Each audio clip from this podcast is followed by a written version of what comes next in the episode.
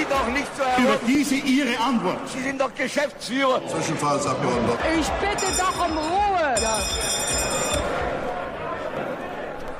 Herzlich willkommen zur zehnten Folge Zwischenruf, dem politikwissenschaftlichen Podcast rund ums Parlament. Mein Name ist Oliver Kannenberg. Ich bin wissenschaftlicher Mitarbeiter am Institut für Parlamentarismusforschung in Berlin. Anlässlich des kleinen Jubiläums unserer zehnten Episode werfen wir in dieser Folge einen Blick auf das Leib- und Magenthema des IPALs, die Kandidatenaufstellung zur Bundestagswahl. Einige von euch werden es bereits wissen, für alle anderen sei das an dieser Stelle noch einmal kurz erwähnt. Das IPAL hat im Vorfeld der Bundestagswahl 2017 eine umfassende Studie zur Kandidatenaufstellung in allen im Bundestag vertretenen Parteien durchgeführt. Dafür haben wir auf über 150 Wahlkreis- und Landeslistennominierungen knapp 20.000 Parteimitglieder befragt und obendrein noch über 400 Interviews geführt. Ergebnisse daraus könnt ihr bereits verschiedenen Publikationen entnehmen, zum Beispiel dem Themenschwerpunkt der Zeitschrift für Parlamentsfragen aus dem Jahr 2020 im ersten Heft. Diese und viele weitere Hinweise findet ihr natürlich in den Show Notes. Das heutige Gespräch führe ich mit Anastasia Pischny und Amor Zorn. Anastasia Pischny ist wissenschaftliche Mitarbeiterin am IPAL. Sie hat das Projekt zur Kandidatenaufstellung von Beginn an begleitet und schreibt ihre Dissertation zu diesem Thema. Amor Zorn ergänzt ihre wissenschaftliche Kompetenz um den Blick des Praktikers, denn er wurde zu Beginn dieses Jahres als Direktkandidat der SPD für den Wahlkreis Frankfurt am Main I aufgestellt. Mit den beiden spreche ich über den Zusammenhang von Wahlkreiskandidatur und Listenmandat, welche Reformpotenziale es für die Parteien gibt und noch viele weitere Themen. Ich wünsche euch viel Spaß bei dem Gespräch, das wir am 14.06. aufgezeichnet haben. Ich begrüße heute bei mir Armand Zorn, Bundestagskandidat der SPD im Wahlkreis Frankfurt am Main I und Anastasia Pischny, wissenschaftliche Mitarbeiterin am Institut für Parlamentarismusforschung. Hallo Armand, hallo Anna, schön, dass ihr beide da seid. Hallo. Hallo. Wir kommen zum Anfang gleich mal zu dem, was die meisten Hörerinnen und Hörer sicherlich wissen, wenn es um die Wahl geht. Wir haben eine Erststimme, wir haben eine Zweitstimme in Bezug auf Bundestagswahlen natürlich. Aber was steht da eigentlich hinter? Also was ist bei der Erststimme und was ist bei der Zweitstimme der Aspekt, den wir jetzt mit der Kandidatenaufstellung verbinden? Ja, äh, grundsätzlich ist es ja so, wenn jemand in den Deutschen Bundestag einziehen möchte, ähm, dann muss er sich, das ist ja die logische Grundvoraussetzung, ähm, zunächst einmal um eine Bundestagskandidatur bemühen. Also wer am 26. September ganz einfach gesprochen nicht gewählt werden kann, der kann natürlich auch kein Bundestagsabgeordneter werden. Also ist die Frage zunächst, wie werde ich Bundestagskandidat? Und da gibt es ähm, aufgrund unseres Wahlrechts, dem personalisierten Verhältniswahlrecht, eben zwei verschiedene Wege. Ähm, der eine Weg ist, sich in einen der 299 Wahlkreise um eine Wahlkreiskandidatur zu bemühen. Und der andere Weg ist, sich um eine Listenplatzkandidatur auf einer Landesliste zu bemühen. Eine Landesliste äh, oder Landeslisten können die Parteien in allen 16 Bundesländern aufstellen. Und nur wer eben mindestens einer dieser Möglichkeiten wahrnimmt, äh, meistens sind es sogar beide, der hat dann eben auch Chancen, von den Bürgerinnen und Bürgern äh, gewählt zu werden. Allerdings ähm, ist es so, dass sich auch nicht jeder als Kandidat aufstellen lassen kann. Ähm, also formal muss man das passive Wahlrecht besitzen. Das heißt, dass man am Wahltag ähm, die deutsche Staatsbürgerschaft haben muss 18 Jahre alt sein muss und auch das aktive Wahlrecht besitzen muss. Das heißt, selbst auch wählen können. Ähm, und dann gibt es noch eine äh, eher informale Voraussetzung, nämlich die, dass es auch günstig ist, ähm, für eine Partei zu kandidieren. Denn laut dem Bundeswahlgesetz ist es so, dass ähm, nur Parteien Landeslisten aufstellen können. Und in den Wahlkreisen kann es auch unabhängige Direktkandidaten geben, die Geschichte hat aber gezeigt, dass unabhängige Direktkandidaten nicht große Chancen haben, wirklich in den Bundestag einzuziehen. Es gab drei unabhängige Direktkandidaten im allerersten Bundestag. Aber auch da muss man sagen, dass die faktisch auch einer Partei zugeordnet werden konnten und auch sie Unterstützung erfahren haben. Deshalb ist es schon so, ähm, dass man zu Recht von dem Quasi-Monopol äh, der Parteien spricht mit Blick auf die Kandidatenaufstellung. weil sie es sind, die entscheiden, wer als Kandidat aufgestellt wird und damit eben auch, wer überhaupt die Möglichkeit hat, in den Bundestag einzuziehen. Also sie treffen die personelle Vorauswahl. Jetzt haben wir mit Amon ja zum Glück jemanden, der das äh, nicht nur wie wir wissenschaftlich schon lange Zeit beobachten, sondern selber gemacht hat. Wie war das denn bei dir? Wie bist du zum Bundestagskandidat geworden? Ja, das ist ähnlich, wie Anastasia es gerade beschrieben hat. Ja, also bei mir war das so, dass ich ähm, seit einer Weile politisch aktiv bin. Ich bin seit 2011 Mitglied der SPD, bin damals im Stadtverband in Halle-Saale eingetreten, bin aber, nachdem ich dann ähm, aus Halle weggezogen bin, ähm, immer politisch aktiv gewesen. In Konstanz habe ich mich natürlich auch engagiert und dort ähm, auch für die Sozialdemokratie kandidiert für den Kommunalwahlkampf ähm, und ähm, aber auch woanders, in Paris und überall, wo ich unterwegs war, habe ich immer versucht, mich politisch zu engagieren. Und seit 2015 lebe ich in Frankfurt und hier bin ich politisch aktiv äh, engagiert und habe für mich irgendwann mal die Entscheidung getroffen, dass ich ähm, diesen Schritt machen möchte. Finde, wer sich, äh, wer viel meckert oder viel unzufrieden ist mit der aktuellen politischen Lage, muss dann auch den Schritt wagen und den Schritt gehen und zu sagen, er ist bereit, die Verantwortung zu übernehmen. Und das habe ich für mich ähm, 2018 getroffen, 2019 getroffen. Und dann gibt es, äh, wie Anastasia das gerade beschrieben hat, die Möglichkeit, sich für eine Partei aufstellen zu lassen. Je nach Partei, je nach Unterbezirk sind die Modalitäten unterschiedlich. Bei uns in Frankfurt gibt es eine Delegiertenkonferenz, wo alle Mitglieder der Frankfurter SPD Delegierten wählen, die dann entsprechend darüber entscheiden, wer Kandidat wird. Ähm, so habe ich im September 2000 2020 meine Kandidatur erklärt. Und ähm, es hat sich ein bisschen gezogen mit dem, mit dem Prozess aufgrund von ähm, Corona und ähm, der, der Besonderheit der, der Situation. Und letztendlich aber kam das dann so weit, dass ich am 28. März die Mehrheit der Delegierten hinter mir versammeln konnte und somit äh, offiziell nominiert wurde.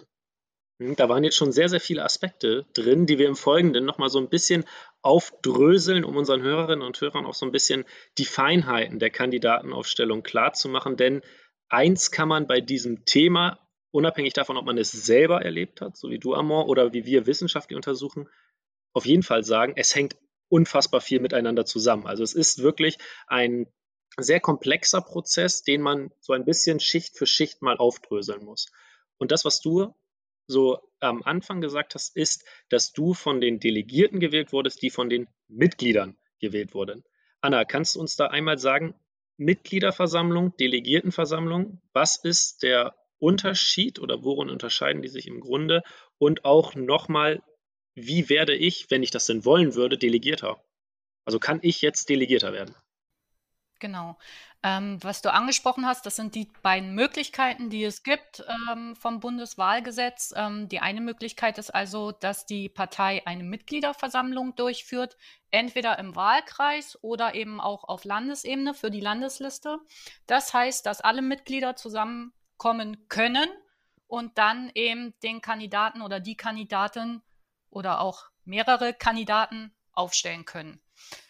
Ähm, dann gibt es die zweite Möglichkeit, eine Delegiertenversammlung. Ähm, und da werden aus dem Kreise der Parteimitglieder Delegierte, also Vertreter, gewählt, die dann zu einer Vertreterversammlung kommen und dann die Kandidaten wählen. Diese beiden Möglichkeiten gibt es rechtlich in Deutschland.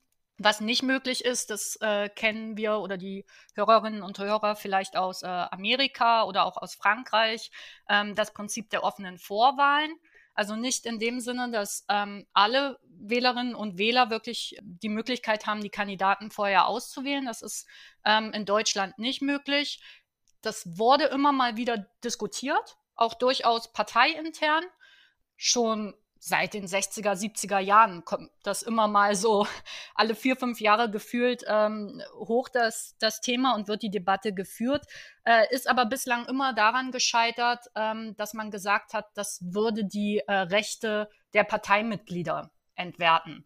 Und ähm, das ist meines Erachtens auch ähm, kein ganz unberechtigtes äh, Argument. Denn ähm, Parteimitglieder investieren auch äh, sehr viel Zeit, ähm, auch Geld, äh, wenn sie zu Parteitagen fahren.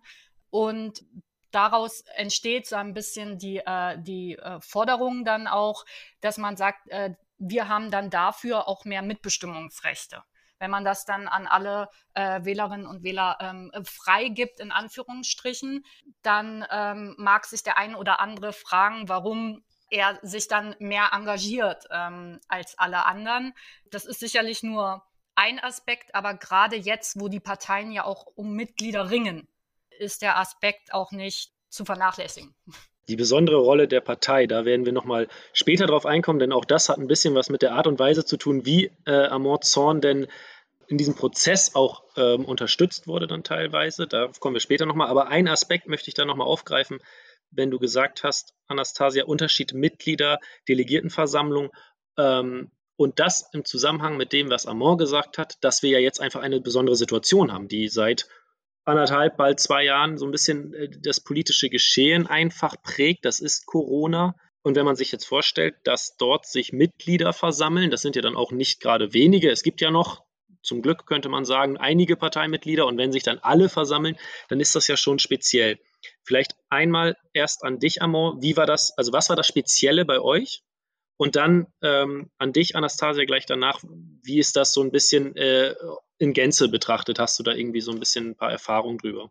Ja, genau, Oliver. Das war uns, das war eigentlich die Herausforderung, die wir hatten. Also aus verschiedenen Gründen. Erstens organisatorisch, also die Frankfurter SPD hat 4000 Mitglieder etwa.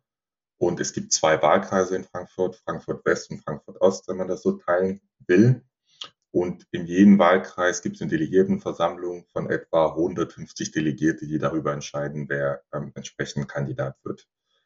Und, ähm, und das ist ja auch, es gab, bei mir gab es zwei andere Mitbewerber, also wir waren zu dritt. Und in der Regel ist es ja so, dass man versucht, einen Diskurs zu haben, eine Diskussion zu haben, einen Wettbewerb zu haben zwischen den verschiedenen Kandidaten und dass man äh, von Stadtteil zu Stadtteil geht, sich dort in den Gremien vor Ort vorstellt und diskutiert und sich den Fragen stellt, dass man auch politische Veranstaltungen zu bestimmten Themen macht, zum Thema Wirtschaft, zum Thema Nachhaltigkeit, zum Thema Digitalisierung.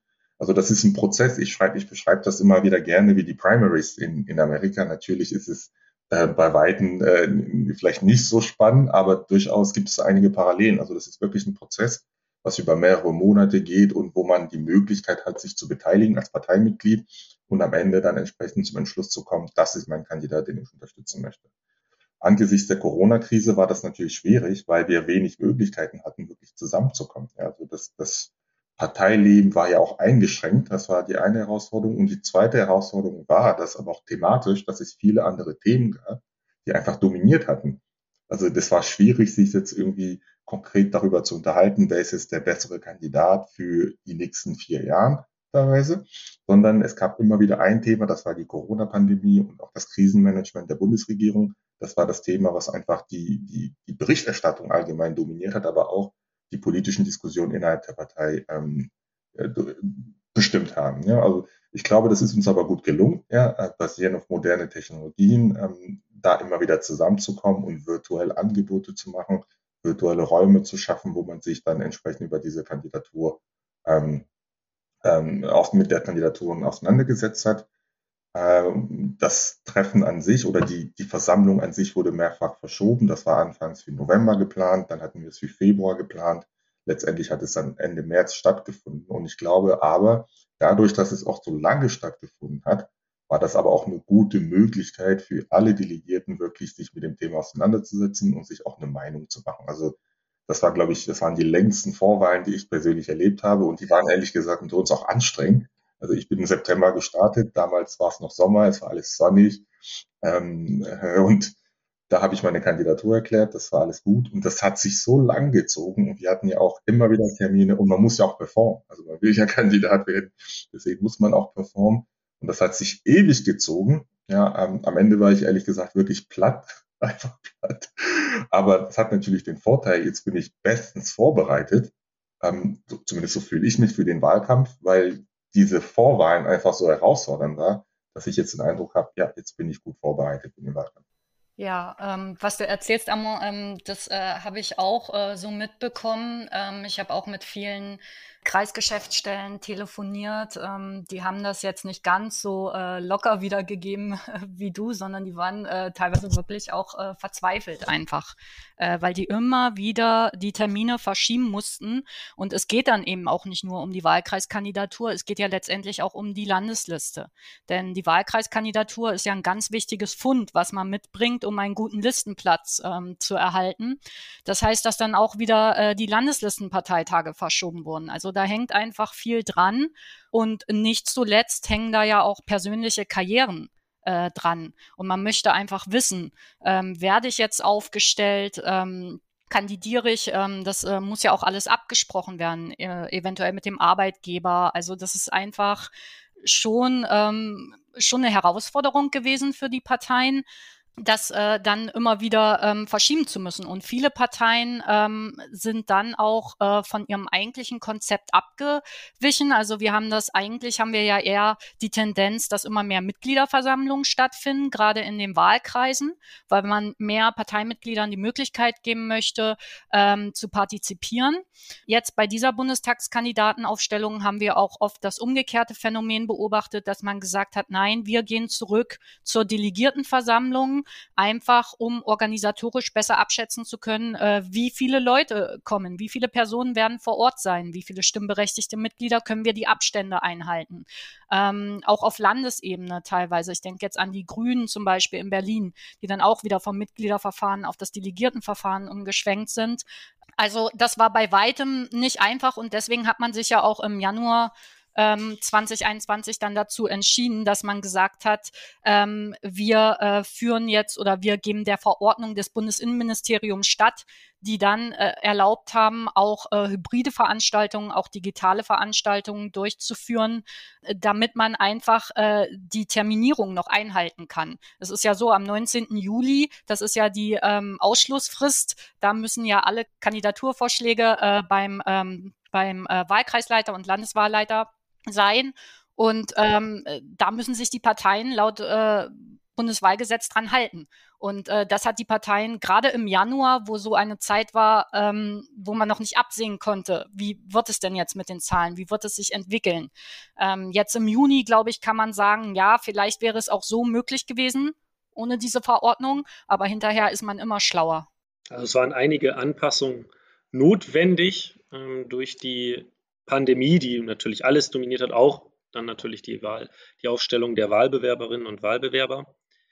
Amor hat etwas angesprochen, das vielleicht, kann ich nur mutmaßen, aber den einen Hörer oder die andere Hörerin so ein bisschen auf hat, äh, nicht schrecken lassen, aber zur Verwunderung geführt hat, und zwar Wettbewerb.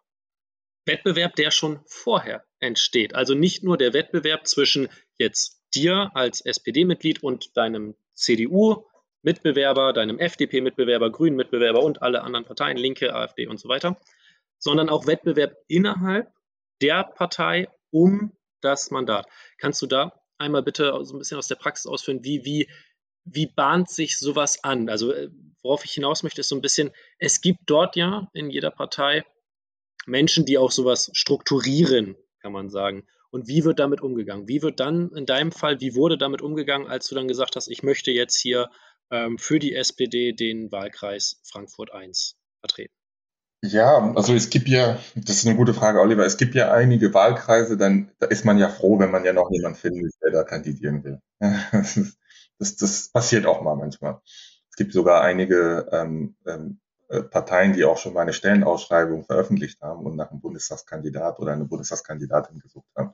Aber dann gibt es andere Wahlkreise, die ähm, stark umkämpft sind und dazu gehört Frankfurt aus verschiedenen Gründen. Erstens, das ist die viertgrößte, fünftgrößte Stadt äh, in Deutschland, ein, eine, ein europäisches Finanzzentrum, ein, hat eine unglaubliche Strahlkraft und auch, weil ich glaube, dass sowohl die CDU als auch die SPD und inzwischen vielleicht auch die Grünen durchaus auch Chancen haben, vielleicht in Frankfurt das Direktmandat zu gewinnen. Also das ist durchaus, da gibt es was zu holen, wenn ich das so, so sagen darf.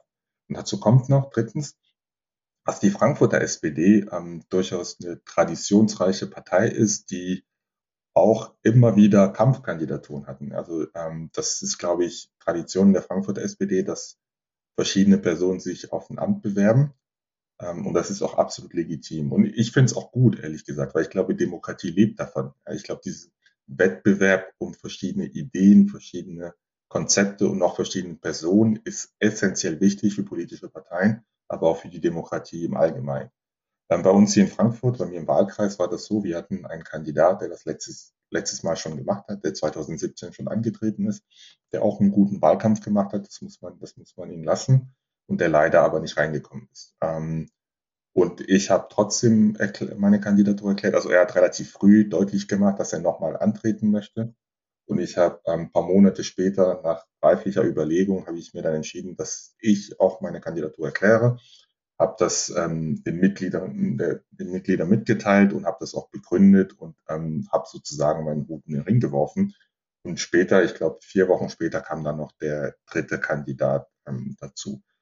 Und ich glaube, das war in Ordnung. Also ich, wie gesagt, Kampfkandidaturen sind, sind bei uns legitim. Ähm, und wir sind fair miteinander umgegangen, aber das war durchaus ein harter Wettbewerb. Also da wurde nichts dem anderen geschenkt, sondern inhaltlich haben wir uns schon sehr gechallenged. Ähm, aber das ist, glaube ich, immer fair geblieben und am Ende ähm, sind alle, glaube ich, zufrieden mit der Art und Weise, wie das gelaufen ist. Mhm. Anna, kannst du da ein bisschen aus, aus unseren Studien und ja auch deiner persönlichen Forschung so ein bisschen drauf eingehen? Wie ist das so generell, also mal ganz einfach gefragt, wenn ich jetzt, sagen wir jetzt mal, ich bin Parteivorsitzender in so einer regionalen Einheit, meinetwegen SPD Frankfurt, und dann sagen da auf einmal mehrere Leute, wir wollen jetzt hier Direktkandidat sein. Der, das grundsätzliche Vorstandsmitglied, freut sich der über den Wettbewerb? Sagte er, mhm, okay, oder kann man das vielleicht gar nicht so speziell sagen? Doch, ganz eindeutige Antwort, das kommt auf das Vorstandsmitglied an. Die sozialwissenschaftlichste aller also, Antworten. anders kann ich das leider nicht sagen. Das ist eben ähm, tatsächlich so. Also es gibt einfach, ähm, glaube ich, schon viele ähm, Kreisverbände und Bezirksverbände, wo man eben äh, versucht, äh, im Vorfeld ähm, eine Lösung zu finden, also einen Kandidaten, sich auf einen Kandidaten festlegt. Ähm, der Hintergrund ist einfach, dass man dann auf der Aufstellungsversammlung mh, hm, Geschlossenheit zeigen möchte. Ähm, und das ist natürlich auch Medien. Äh, wirksamer oder kommt dann auch positiver in den Medien rüber. Es gibt auch teilweise wird es dann auch negativ dargestellt, ach, die Parteien streiten wieder, da ist Zwist, ähm, so. Und ähm, das möchten die Parteien natürlich nicht unbedingt im Wahlkampf. Ähm, deswegen versucht man sich mitunter auch schon im Vorhinein ähm, zu einigen. Das ist aber nicht der einzige Aspekt. Also es kann zum Beispiel auch sein, dass ein Vorsitzender, die ja wirklich einen sehr guten Überblick haben über die ähm, personelle Situation im Verband, dass die sagen, zu einem Kandidaten, ähm, überleg dir das nochmal. Ähm, ich meine, ähm, niemand möchte da auch jemand gedemütigt sehen, wenn er dann irgendwie ein, zwei Stimmen bekommt oder so. Das äh, ist ja dann vielleicht auch äh, persönlich äh, ähm, vielleicht schwer zu verkraften. Und äh, also da ist auch eine gewisse Schutzfunktion, würde ich sagen. So, ähm, und das sind Gründe, warum Kandidaten im Vorfeld auch durchaus wieder abspringen. Es können auch persönliche Gründe sein kann ja auch ähm, gesundheitlich was passieren oder mit dem Job, dass es dann eben doch nicht machbar ist. Oder man sagt eben, uff, jetzt tritt äh, Armand im Wahlkreis an. Nee, dann, äh, also dann möchte ich lieber doch nicht, weil dann sind meine Chancen nicht so gut. Also ähm, das, auch das kann natürlich eine Rolle spielen, dass dann jemand im Vorfeld ähm, wieder abspringt. Ähm, sodass man insgesamt sagen muss, innerparteilicher Wettbewerb kommt nicht allzu oft, wir sagen, in die Letztentscheidungsarena, das heißt dann auf die Mitgliederversammlung, auf die Delegiertenversammlung, sondern wird mitunter schon ähm, im Vorfeld ähm, abgeklärt. Es gibt aber auch ähm, diese Beispiele, ähm, oftmals ist es ja so, dass gerade wenn amtierende Bundestagsabgeordnete wieder antreten, ähm, dass die dann auch wieder nominiert werden. So.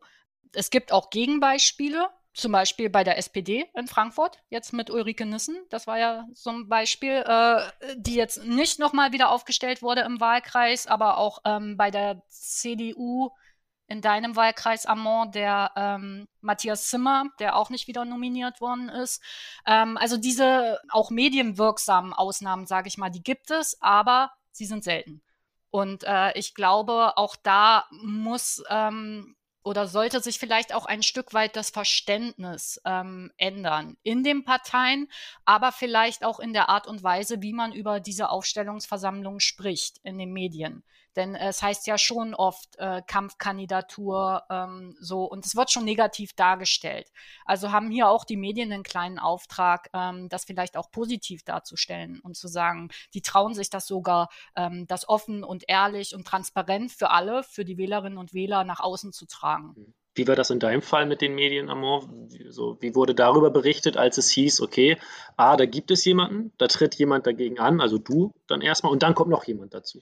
Ja, das wurde, das wurde relativ neutral berichtet, ehrlich gesagt. Also ich kann mich jetzt nicht an viel Negativpresse ähm, erinnern, hatte aber auch, wie gesagt, ähm, das war die, die besondere Situation, wo wir eine Corona-Pandemie hatten, die so ein bisschen dominiert hat.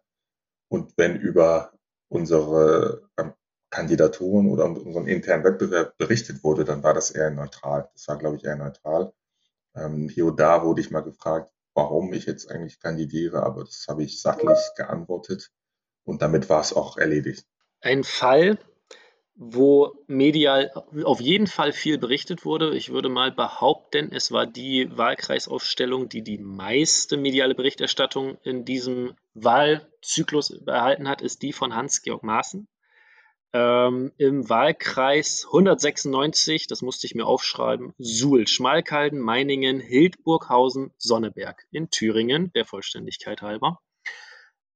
Das haben wir alle mitgekriegt und haben auch das Echo darauf gemerkt, sowohl aus den anderen Parteien, dort war es sehr, sehr laut, als auch dann aus der CDU selber. Einige waren sehr, sehr unzufrieden damit, dass dieser Wahlkreis, dieser CDU-Wahlkreis, Maaßen als Direktkandidat gemacht hat.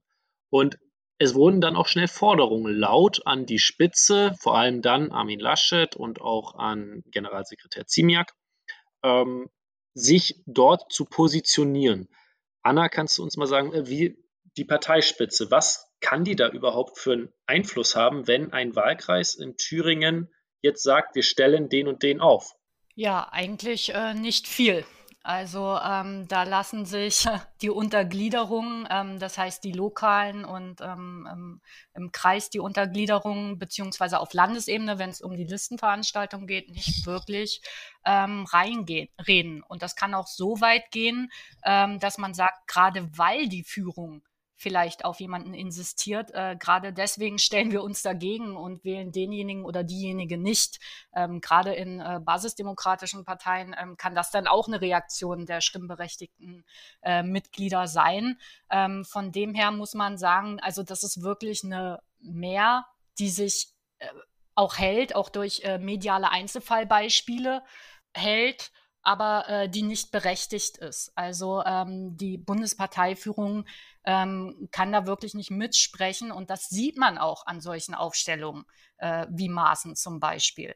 Also das ist ja kein Kandidat oder auch der ähm, Moring äh, der ja auch nominiert wurde im Wahlkreis. Das sind ja keine Kandidaten, ähm, die jetzt ein Herr Laschet gut findet, sondern das sind Kandidaten, die die CDU in Thüringen ähm, für gut befindet und die deshalb gewählt werden.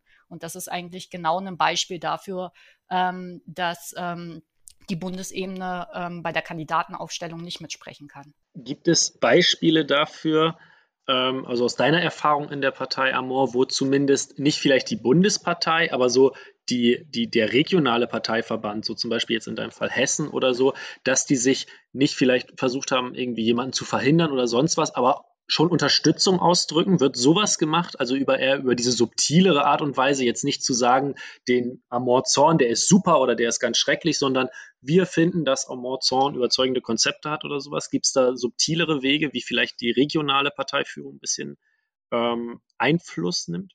Nee, und ähm, nee, überhaupt nicht, ehrlich gesagt. Also als ich meine Kandidatur erklärt habe, ähm, haben viele sehr positiv darauf reagiert. Also ich habe sowohl aus der Landespartei als auch aus der Bundespartei viele, viele positive Rückmeldungen bekommen und viel Zuspruch erhalten. Ähm, aber es gab auch mal einen Moment, wo ich eine Veranstaltung organisieren wollte und bestimmte Personen angefragt habe und die mir gesagt haben, nee, die wollen sich aber nicht einmischen. Die warten erstmal, wenn ich Kandidat bin, dann kann ich mich gerne wieder melden, dann können wir was machen. Aber jetzt in diesem Vorwahlkampf wollen sie sich nicht einmischen. Und ehrlich gesagt, das kann ich überhaupt nicht verstehen.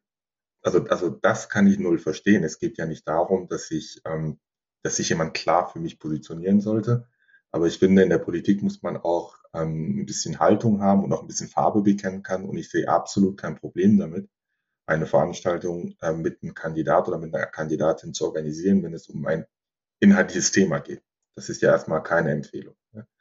Ähm, aber auch so, vielleicht auch nochmal, vielleicht nochmal ein Bericht, also was wir mal überlegt haben. Wir haben im Wahlkreis, also im, im Kernteam, bei mir im Kernteam hatten wir überlegt, wer könnte auf der ähm, Nominierungskonferenz, gibt es ja Fürsprecher und Fürsprecherinnen, wer könnte da für mich fürsprechen? Und da hatten wir auch ein paar Bundespolitiker, die durchaus bekannt sind, wo wir überlegt haben, vielleicht holen wir die nach Frankfurt und dann gehen die da und erzählen, warum wir im Bundestag jemanden wie Armand brauchen, haben uns aber alle ziemlich schnell dagegen entschieden.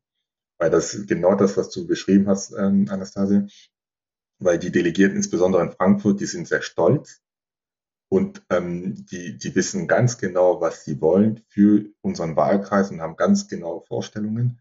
Und die lassen sich da bloß nicht von irgendjemandem einreden aus Berlin oder sonst wo, dass er denen jetzt zu sagen hätte, wie die sich doch äh, verhalten sollen. Ja, also auch da merkt man schon, dass die Wahlkreise in ihrer Entscheidung sehr unabhängig sind. Ähm, und das ist auch richtig so und das soll auch so, so bleiben. Jetzt nochmal was zum Fall Maaßen. Ich fände das auch undemokratisch, wenn die, die CDU ähm, äh, aus Berlin jetzt da versuchen würde, Einfluss zu nehmen. Also unser Parteiensystem, aber auch unsere Demokratie funktioniert halt so, dass wir auch eine Aufgabenteilung haben. Und die für die Kandidatenaufstellung auf Wahlkreisebene sind, sind halt die Parteien vor Ort zuständig und nicht ähm, die Parteien in Berlin. Und wenn wir weitergehen vom Wahlkreis, das wurde auch schon angesprochen, dann war sowohl bei dir, Anastasia, als auch bei dir, Amo, immer wieder durchzuhören, der Wahlkreis ist sehr, sehr wichtig, ja. Wenn man ihn dann auch gewinnt, kommt man dadurch in den Bundestag. Aber er hat noch eine zweite Funktion. Kannst du das nochmal so ein bisschen aufdröseln, Anastasia? Warum ist bei allen Parteien, die wir beobachtet haben, das Wahlkreismandat, vielleicht auch bei der FDP und bei der Linken, die jetzt in vielen Wahlkreisen zumindest sehr geringe Chancen haben, dass sie das Direktmandat holen, eine so wichtige, wichtige Eigenschaft, dieses Wahlkreismandat zu, zu äh, die Wahlkreiskandidatur zu holen. Genau, du hast schon richtig gesagt, äh, die Wahlkreiskandidatur ist ganz entscheidend. Das Mandat bei manchen nicht so sehr, weil es Parteien gibt, die ähm, ja, das äh, hat die äh, Geschichte gezeigt, einfach ähm, äh, in den Wahlkreisen ähm, nicht äh, direkt gewählt werden, also wo, wo die Wahlkreise einfach nicht ziehen. Ähm, da ist dann die Landesliste ähm, interessanter und ähm, genau dafür ist eine Wahlkreiskandidatur auch sehr sinnvoll. Bei der Nominierung der Landesliste in den Parteien ähm, spielen ganz viele Aspekte eine Rolle. Und ein sehr wichtiger Aspekt ist eben die Wahlkreiskandidatur, ganz einfach vor dem Hintergrund, dass man gesagt hat, hier ist ein Kandidat, hier ist eine Kandidatin und äh, die haben schon die Unterstützung von unten, die haben schon die Unterstützung von der Basis, die haben sich da schon bewährt vor Ort, sonst wären die nicht aufgestellt worden. Und damit geht man dann, das ist wie so ein Fund, äh, was man hat, davon, damit geht man in die äh, Landeslistennominierung und deswegen schreiben auch ganz viele ähm, Kandidaten und Kandidatinnen das schon auf den äh, Bewerbungen mit drauf. Also wer eine Wahlkreiskandidatur hat, der erwähnt das in der Regel in ähm, der Bewerbung. Einfach, ähm, weil es ein positives Zeichen ist, dass man eben schon ähm, ja, Mehrheiten für sich gewinnen konnte. Und ähm, das honorieren die Parteien in der Regel, indem sie eben die Wahlkreiskandidaten auf die vorderen Listenplätze ähm, setzen. Aber es sind wie gesagt, eben nicht nur äh, die Wahlkreiskandidatur spielt eine Rolle. Es gibt ganz verschiedene, ähm, ja, ganz verschiedene Ausgleichsprinzipien. Äh, also zum Beispiel auch, dass man guckt zwischen jungen und alten Kandidaten, zwischen Altgedienten und Quereinsteigern. Ähm, Mann, Frau äh, spielt eine große Rolle. Also, dass man da ähm, verschiedene Prinzipien ähm, versucht miteinander zu versöhnen. Warum? Natürlich, dass man möchte man, dass alle Mitglieder äh, mit dieser Liste nicht nur leben können, sondern eben auch gut leben können, dass alle ähm, zufrieden sind und dass man dann auch gut und gestärkt in den Wahlkampf gehen kann. Dass das nicht immer klappt, ist die andere Seite der Medaille. Und wenn ich richtig informiert bin, Amort, dann steht das bei euch am Wochenende an. Genau. Die Aufstellung der Landesliste. Wie ist da so gerade, also auch die verschiedenen Proportsregeln, wie, wie läuft das jetzt so ab für jemanden, der ja auch sicherlich auch eine Frage an dich, aber ich unterstelle es dir jetzt mal, Ambitionen hat, auch auf dieser Landesliste dann zu landen. Also wie laufen da jetzt so die, die, die, die Vorbereitungen ab? Ach, ich bin, ich bin da ganz entspannt, weil, ähm, also, naja, das ist, was Anastasia gerade gesagt hat, stimmt, wobei ich immer wieder, vielleicht nochmal dazu, wobei ich immer wieder verwundert bin, bei den Grünen scheint das auch so zu gehen ohne Wahlkreiskandidatur. Das, äh, ich weiß noch nicht ganz, ob ich das ähm, gut finde oder nicht gut finde, aber ich habe in den letzten Wochen mehrere Fälle erlebt, wo Kandidatinnen und Kandidaten ohne Wahlkreis direkt auf der Landesliste auf einen aussichtsreichen Listenplatz kandidiert haben und das auch geklappt hat. Also ähm, weiß noch nicht ganz, ehrlich gesagt, ob ich das gut oder schlecht finde, ähm, aber ja, das, das fand ich nur spannend zu beobachten. Bei uns ist es so, wie Anastasia gesagt hat, dass ohne Wahlkreis kriegst du eigentlich keinen Listenplatz. Wenn, dann ist es der Listenplatz 50, der niemals ziehen wird. Ähm, aber ja, ohne Wahlkreis, das, das, kann man auch nicht, das kann man auch nicht den anderen erklären, ehrlich gesagt. Ja. Es gibt nur einige Fälle, wo das nur passieren kann. Letz, bei der letzten Bundestagswahl in NRW, Martin Schulz, ohne wirklich einen Wahlkreis zu haben, hat er in NRW den Listenplatz 1. Oder ab und zu macht man das für Minister, Spitzenkandidaten und so weiter und so fort. Aber ansonsten alle anderen müssen sich zunächst über, über ein Wahlkreismandat dafür qualifizieren. Und dann bei uns hier in Hessen wird, gibt es eine Hessen-Nord-Liste und eine Hessen-Süd. Also die Bezirke sind da ähm, viel, viel mächtiger, als es vielleicht woanders der Fall ist. Und dann auf so eine Liste muss man natürlich schauen, dass es ein Regionalproport, der gewahrt werden muss zwischen ähm, ähm, Süd, ganz Südhessen und, und ähm, Mittelhessen. Dann gibt es natürlich auch ähm, die Frage äh, der Geschlechterquotierung, das ist klar, die ist bei uns ähm, hart geregelt. Dann gibt es aber auch ähm, eine Mischung zwischen linker Flügel und gemäßigter Flügel. Also wie schon, wie schon Anastasia gesagt hat, das ist eine unglaubliche mathematische Ungleichung, die, die man auch nicht zufriedenstellend auflösen kann. Ähm, bei mir persönlich ist es so, dass ich ähm, meine Partei traut es mir zu, dass ich diesen Wahlkreis direkt gewinnen kann und direkt gewinnen werde. Darauf freue ich mich. Das heißt aber auch im Umkehrschluss, dass es keinen aussichtsreichen Listenplatz für mich geben wird. Aus vielen verschiedenen Gründen. Erstens ähm, gibt es einige Bundestagsabgeordnete, die nochmal antreten. Und da gibt es auch ein Prinzip bei uns, äh, was, was dafür sorgt, dass die die besseren Listenplätze bekommen. Und dazu gibt es noch die Regelung, dass in Frankfurt es ist in der Regel so, dass ein Wahlkreis abgesichert wird, aber nicht zwei Wahlkreise. Das kannst du auch die anderen aus Hessen Süd nicht vermitteln. Und ähm, bei uns im Nachbarwahlkreis, da wo die Uli Nissen nicht mehr antritt, ist es so, dass der Nachfolger jetzt einen guten Listenplatz bekommen wird, was es natürlich schwieriger für mich macht. Also ich gehe da Samstag total entspannt da rein, ähm, werde dann nett plaudern und gute Gespräche führen und freue mich auf den Wahlkampf. Das ist wahrscheinlich auch eine ganz, ganz gesunde Einstellung. Und wir hören schon, also es ist sehr, sehr kompliziert. Es gibt sehr, sehr viele Quotierungen, Regeln. Vielleicht für manche, denen das Parteileben äh, nicht so bekannt ist, auch nochmal eine Verwunderung. Ja, Bezirke und sowas, das ist eine sehr, sehr, sehr, sehr wichtige Rolle bei Parteien. Also die föderale Struktur Deutschlands wird dann nochmal etwas untergeordnet, also noch unter der Landesebene kommen dann noch Bezirke, die eine große Rolle spielen. Und wenn man euch beiden so zuhört, dann hört man immer mal wieder amtierende Abgeordnete. Das wirkt fast so, wenn ich mal überspitzen darf, Anastasia. Also das wichtigste Kandidatenmerkmal ist es dann, bereits Abgeordneter zu sein? Oder was, also wonach wird denn ausgewählt, wenn es jetzt darum geht, wir haben, sagen wir mal, drei Personen, die verschiedene Kriterien, die wir alle aufgelistet haben, matchen, also Geschlecht und welcher Region und so weiter. Aber wonach entscheiden dann die, die, die Auswählenden, wer auch immer das ist? Ganz genau, das ist äh, natürlich eine spannende Frage und das ist nicht nur eine spannende Frage ähm, für Bewerber, ähm, sondern natürlich auch, das unterstelle ich mal, ähm, für alle Wählerinnen und Wähler, weil ähm, ich denke mal, wir alle möchten, dass die Besten im Bundestag sitzen.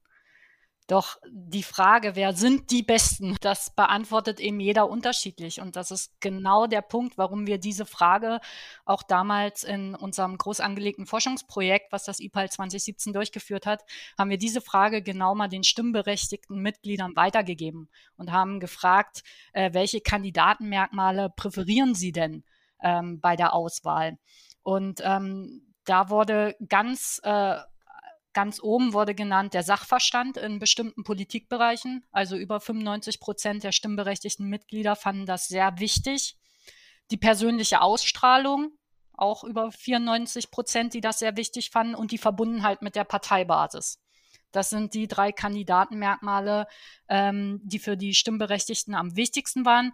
Ähm, am wenigsten wichtig war der Doktortitel mit 2,4 Prozent und jetzt Überraschung, das vorhandene Bundestagsmandat mit 13,5 Prozent. Und äh, auch da habe ich mich gefragt, äh, hm, das vorhandene Bundestagsmandat, komisch, dass das nicht als so wichtig erachtet wird. Denn wie wir wissen, äh, meistens ist es ja so, wenn ein amtierender MDB wieder antritt, wird er auch gewählt. So. Aber warum äh, oder was könnte eine Erklärung dafür sein? Natürlich, dass amtierende Bundestagsabgeordnete genau die Qualifikationen mitbringen, die ich gerade genannt habe, nämlich den Sachverstand in bestimmten Politikbereichen. Sie haben ein großes Netzwerk, natürlich auch parteiintern, die Wahlkreisarbeit. Also das sind alles sind ja Qualifikationen, die Bundestagsabgeordnete automatisch mitbringen. Und deswegen ist es nicht in erster Linie die Amtsinhaberschaft, die hochgehalten wird, sondern die Kompetenzen, die eben mit dieser Stellung verbunden sind. Okay, wenn die Parteien also doch ein recht breites Netzwerk, also nicht ein breites Netzwerk, sondern relativ viele verschiedene Eigenschaften bei Kandidaten wiederfinden möchten, dann ist das ja ein bisschen auch die Frage, wie passt das zu den in Teilen etwas tradierten Auswahlformen, die Sie da haben. Also das so wie ausgewählt wird, wird ja schon sehr, sehr lange ausgewählt. Und jetzt kommen wir auf das zurück, was wir ganz am Anfang schon mal so leicht angeteased haben, nämlich Amor, bei dir gibt es noch eine Besonderheit die du quasi, die mit deiner Kandidatur verbunden ist. Und das ist die ähm, Unterstützung durch Brand New Bundestag. Könntest du das einmal vielleicht vorstellen? Was ist das? Ähm, und wie hat dich, wie, wie hat dort die, die Unterstützung konkret ausgesehen? Ja, das, das mache ich gerne. Ja, Brand New Bundestag ist eine überparteiische progressive Bewegung ähm, mit dem Ziel, Politik in Deutschland zu verändern. Und weil man Politik über Inhalte verändert, aber auch über Personen verändert, haben wir das Ziel, junge, progressive Kräfte in den Deutschen Bundestag zu bringen. Das ist nach dem amerikanischen Vorbild von Brand New Congress gegründet worden, die 2018 dafür gesorgt haben, dass unter anderem Alexandre äh, Ocasio-Cortez in den Kongress gewählt wurde und ähm, das ist, äh, das war eine tolle Unterstützung im Wahlkampf. Also schon im Vorwahlkampf ähm, wurde ich da sehr gut unterstützt, ähm, verschiedenartig. Einmal was ähm, Coaching und, und Trainingssession äh, angeht beispielsweise. Einmal was ein Netzwerk angeht. Also ich glaube, Brand New Bundestag verfügt über ein unglaubliches Netzwerk deutschlandweit an verschiedenen Experten, ob das bei dem Thema ähm, Online-Wahlkampf ist, ob das bei dem Thema ähm, auch bei Fachthemen, also das, das, äh, davon habe ich auch profitiert, wenn ich beispielsweise ähm, einfach mal ein Hintergrundgespräch zum Thema ähm, Nahostkonflikt führen wollte. Da konnte ich eben auf Brand New Bundestag gehen und dann haben sie mir wirklich angesagte Expertinnen aus, dem, aus der Forschung ähm, äh, oder aus vielen anderen Bereichen einfach zur Verfügung gestellt und mit denen konnte ich Gespräche führen. Und ähm, also das war wirklich eine sehr gute Unterstützung. Ja, und das ist aber auch eine Community, das ist wirklich eine Bewegung. Es gibt äh, 14 Kandidatinnen und Kandidaten, die jetzt antreten und die vom Brand New Bundestag unterstützt werden. Wir also über verschiedene Parteien, hauptsächlich SPD, Linke und Grüne. Und wir haben noch zwei Kandidatinnen, die unabhängig antreten. Und das ist tatsächlich so, dass wir uns alle kennen, dass wir uns alle schätzen, dass wir uns oft austauschen und auch voneinander lernen. Also das fühlt sich wirklich an wie eine Bewegung, wo wir gemeinsame Ziele verfolgen und ähm, wo wir versuchen, ähm, Politik in Deutschland zu verändern. Und das war tatsächlich eine große Unterstützung. Ähm, und da, wo der Link jetzt auch nochmal ist, also Anastasia, ich bin da absolut bei dir. Ich bin aber trotzdem der Meinung, dass wir als Parteien insbesondere auch meine SPD, dass wir ähm, unsere Listenaufstellung nochmal überdenken sollten und, und nicht mehr so traditionell machen müssen. Also hier in Hessen wird uns das, glaube ich, gelingen. Die Liste, die wir jetzt am Samstag verabschieden werden, wird, glaube ich, nicht nur daraus bestehen, dass die Bundestagsabgeordnete automatisch oben landen, sondern wir haben da auch zwei, drei Personen, die einigermaßen nach oben gerutscht sind. Aber ich glaube, das ist wichtig, um auch diese gesellschaftliche Realität zu widerspiegeln. Also, weil das wenn man das mal zu Ende denkt, das würde eigentlich heißen, wenn man einmal in den Deutschen Bundestag gewählt wurde, hat man eine Garantie, dass man für die nächsten Jahre immer wieder über die Liste einen sicheren Listenplatz bekommt. Egal eigentlich, wie die Welt sich da draußen ändert. Ja, und wir haben vorhin über Kompetenz gesprochen. Ja, das stimmt, aber man muss dann auch mal fragen, welche Kompetenz ist eigentlich jetzt gefragt? Die Kompetenz, die vielleicht vor 20 Jahren gefragt äh, waren, sind vielleicht heute im Zeitalter der Digitalisierung mit dem Strukturwandel vielleicht jetzt nicht mehr die Kompetenzen, die wir brauchen. Oder unsere Vorstellung von Diversität, die war von 20, vor 20 Jahren war das auch eine andere Vorstellung als heutzutage.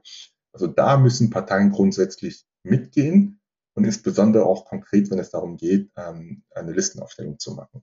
Und da freue ich mich, dass es Brand New Bundestag gibt, weil sie tatsächlich auch da einen frischen Wind reinbringen und, ähm, und auch ähm, nicht nur uns als Kandidatinnen und Kandidaten unterstützen, sondern auch aktiv den Kontakt zu den Parteien suchen, um auch ein Bewusstsein dafür zu schaffen, dass sich unsere Gesellschaft tatsächlich verändert und dass die Parteien auch damit halten müssen.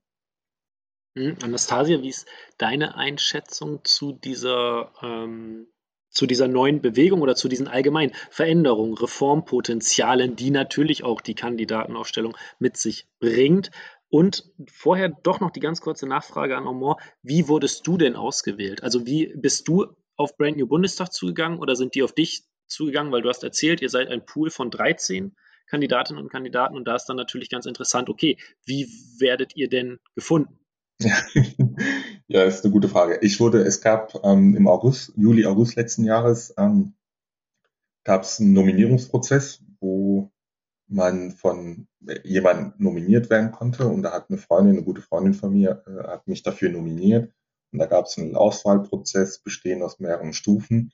Am Ende dann ein Assessment Center, wo dann die ersten sieben Kandidatinnen und Kandidaten nominiert wurden. Ja, so, so kam es dazu. Und später kam dann nochmal eine zweite Welle, wo man nochmal sieben Kandidatinnen und Kandidaten nominiert hat.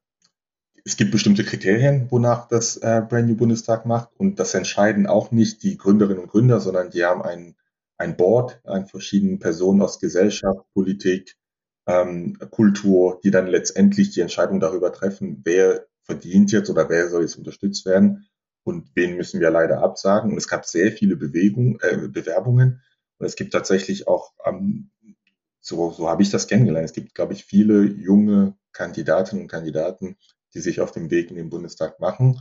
Am Ende muss man leider eine Fokussierung machen ja, und bestimmte Kandidatinnen und Kandidaten zu unterstützen. Und ähm, ich habe mich sehr gefreut, dass ich von Stunde Null ähm, zu den Kandidaten zählen durfte. Ich fand das sehr interessant, was Amon gesagt hat. Ähm, er hat schon gesagt, vielleicht sind heute einfach andere Qualifikationen äh, gefragt und ähm, dass die Parteien da auch vielleicht ein Stück weit umdenken müssen. In dem Sinne ist es auch ein klein bisschen Parteienkritik, was da mitschwingt. Auch an dieser Plattform ähm, Brand New Bundestag. Und ich glaube, man muss auch die Frage stellen, warum bedarf es diesen Akteur? Also die bloße Existenz von Brand New Bundestag unterstellt ja, dass das Verfahren, also die Praxis der Kandidatenaufstellung, verbesserungswürdig ist. Dass eben immer wieder die gleichen Leute in das Parlament kommen mit den immer wieder gleichen Ideen. Und das will Brand New Bundestag ändern. So. Und äh, das ist die Kritik, die dahinter steht. Und ich glaube, das muss auch ein ganz großes Alarmsignal für die Parteien sein. Weil die Parteien haben jetzt zwei Möglichkeiten, mit diesem Akteur umzugehen. Du sagst, es sind hauptsächlich die Linke, die Grünen und die SPD, die sich da ein Stück weit öffnen und sagen, okay, wir lassen diesen Akteur mitspielen. Müssten sie ja nicht machen. Was aber auch wieder ein Stück weit ein Teilgeständnis ist dass eben wahrscheinlich wirklich mehr Diversität äh, gefragt ist und ähm, man da eben guckt, wie man das umsetzen kann. Das ist die eine Möglichkeit. Oder die andere Möglichkeit ist, dass man eben schaut, wie sind die innerparteilich vorherrschenden Verfahren und sich fragt, ist da genügend Diversität und was können wir tun, um das sicherzustellen, um das zu gewährleisten. Und damit meine ich jetzt nicht nur sozialstrukturelle Merkmale, also männlich, weiblich, äh, Migrationshintergrund, kein Migrationshintergrund, sondern eben auch wirklich eine Meinungs- und Interessendiversität. Und ähm, deshalb muss ich sagen, wäre es aus meiner Sicht kein gutes Zeichen für die Parteiendemokratie, wenn sich ein Akteur wie Brand New Bundestag äh, langfristig im Aufstellungsverfahren hält, weil das würde zugespitzt bedeuten, dass die Parteien es nicht allein hinkriegen. Und das wäre, glaube ich, ein ganz schönes Armutszeugnis für die Parteien, gerade auch in ihrer Funktion als Bindeglied zwischen Staat und Gesellschaft.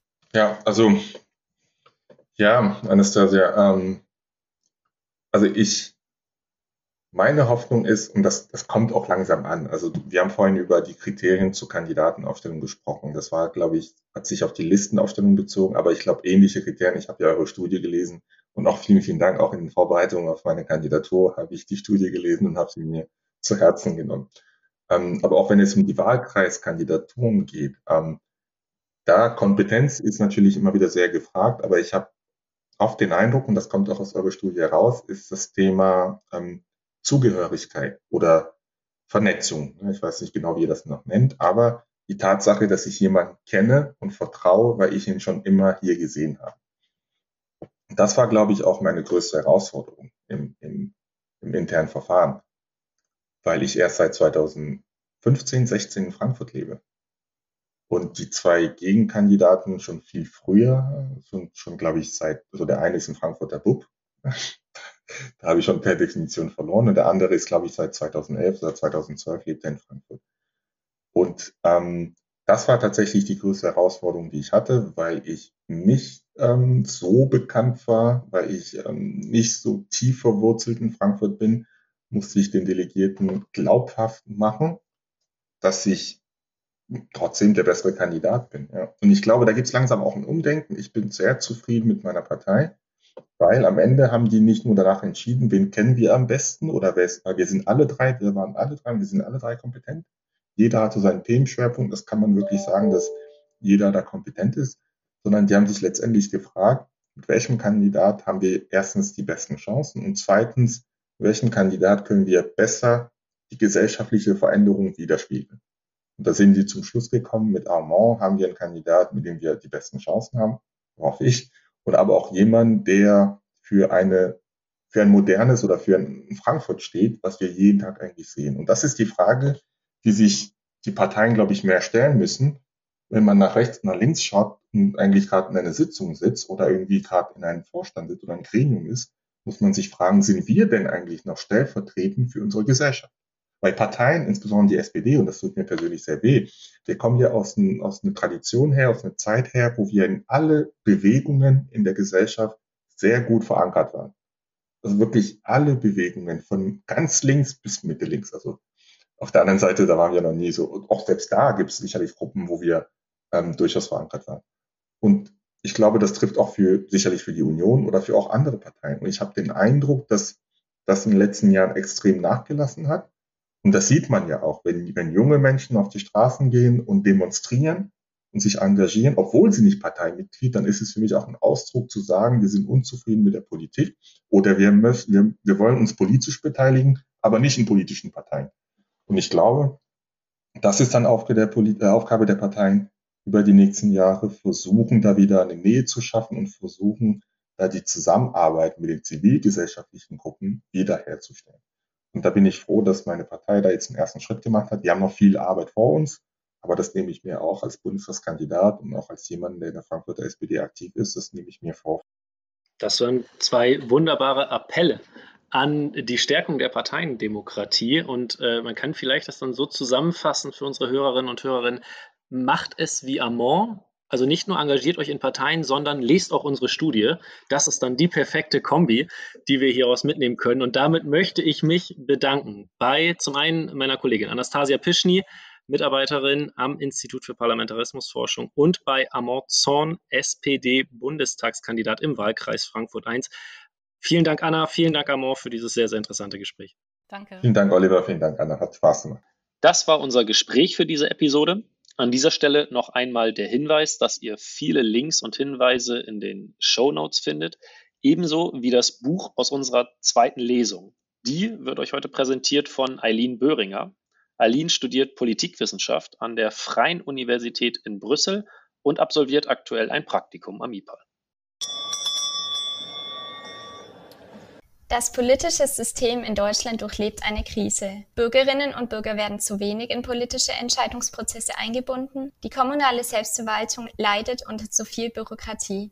Diese Diagnose stellt Dirk Neubauer in seinem Buch Rettet die Demokratie, eine überfällige Streitschrift, erschienen im April im Rowold Taschenbuchverlag. Neubauer ist in seiner Funktion als Bürgermeister der sächsischen Stadt Augustusburg zwar selbst Teil des politischen Systems, was ihn allerdings nicht daran hindert, dieses durchaus kritisch zu untersuchen. So stellt sein Buch einen Weckruf dar, eine überfällige Einladung zum Streit und einer konstruktiven Debatte, von der er sich Vorschläge für einen grundlegenden Umbau des derzeitigen Systems erhofft. Untermauert mit zahlreichen Praxisbeispielen aus seinem politischen Alltag in Augustusburg benennt der Autor Situationen, die er als dringend reformbedürftig erachtet. Ein Anliegen, das Neubauer dabei besonders am Herzen liegt, ist eine veränderte Verteilung der Kompetenzen zwischen Bund, Ländern, Kreisen und Kommunen und die Aufwertung der kommunalen Ebene. Diese Herzkammer der Demokratie, wie der Autor sie nennt, ist der Ort, wo Politik und ihre Konsequenzen am direktesten erlebbar sind. Daher sollten die Kommunen vermehrt Entscheidungs- und Gestaltungsmöglichkeiten übertragen und Befugnisse nach unten delegiert werden. Vom Stadtrat an die Ortschaftsräte, von den Ortschaftsräten an die Bürgerinnen und Bürger. Dies soll dazu beitragen, politische Apathie und Systemverdruss zu bekämpfen, indem Bürgerinnen und Bürgern vermehrt Eigenverantwortung übertragen und ein Gefühl der Selbstwirksamkeit vermittelt wird. Sehr lobenswert ist, dass das Buch nicht beansprucht, die alleinige Lösung zu sein. Einige der Vorschläge Neubauers sind durchaus diskussionsbedürftig, so zum Beispiel die Idee einer Verkürzung der Amtszeiten und Mandate auf allen Ebenen und einer direkten Verfügung der Kommunen über finanzielle Mittel. Der Autor möchte jedoch genau dies erreichen. Sein Buch lädt zu einem offenen und ehrlichen Dialog über die Reformmöglichkeiten des derzeitigen politischen Systems ein, den unsere Gesellschaft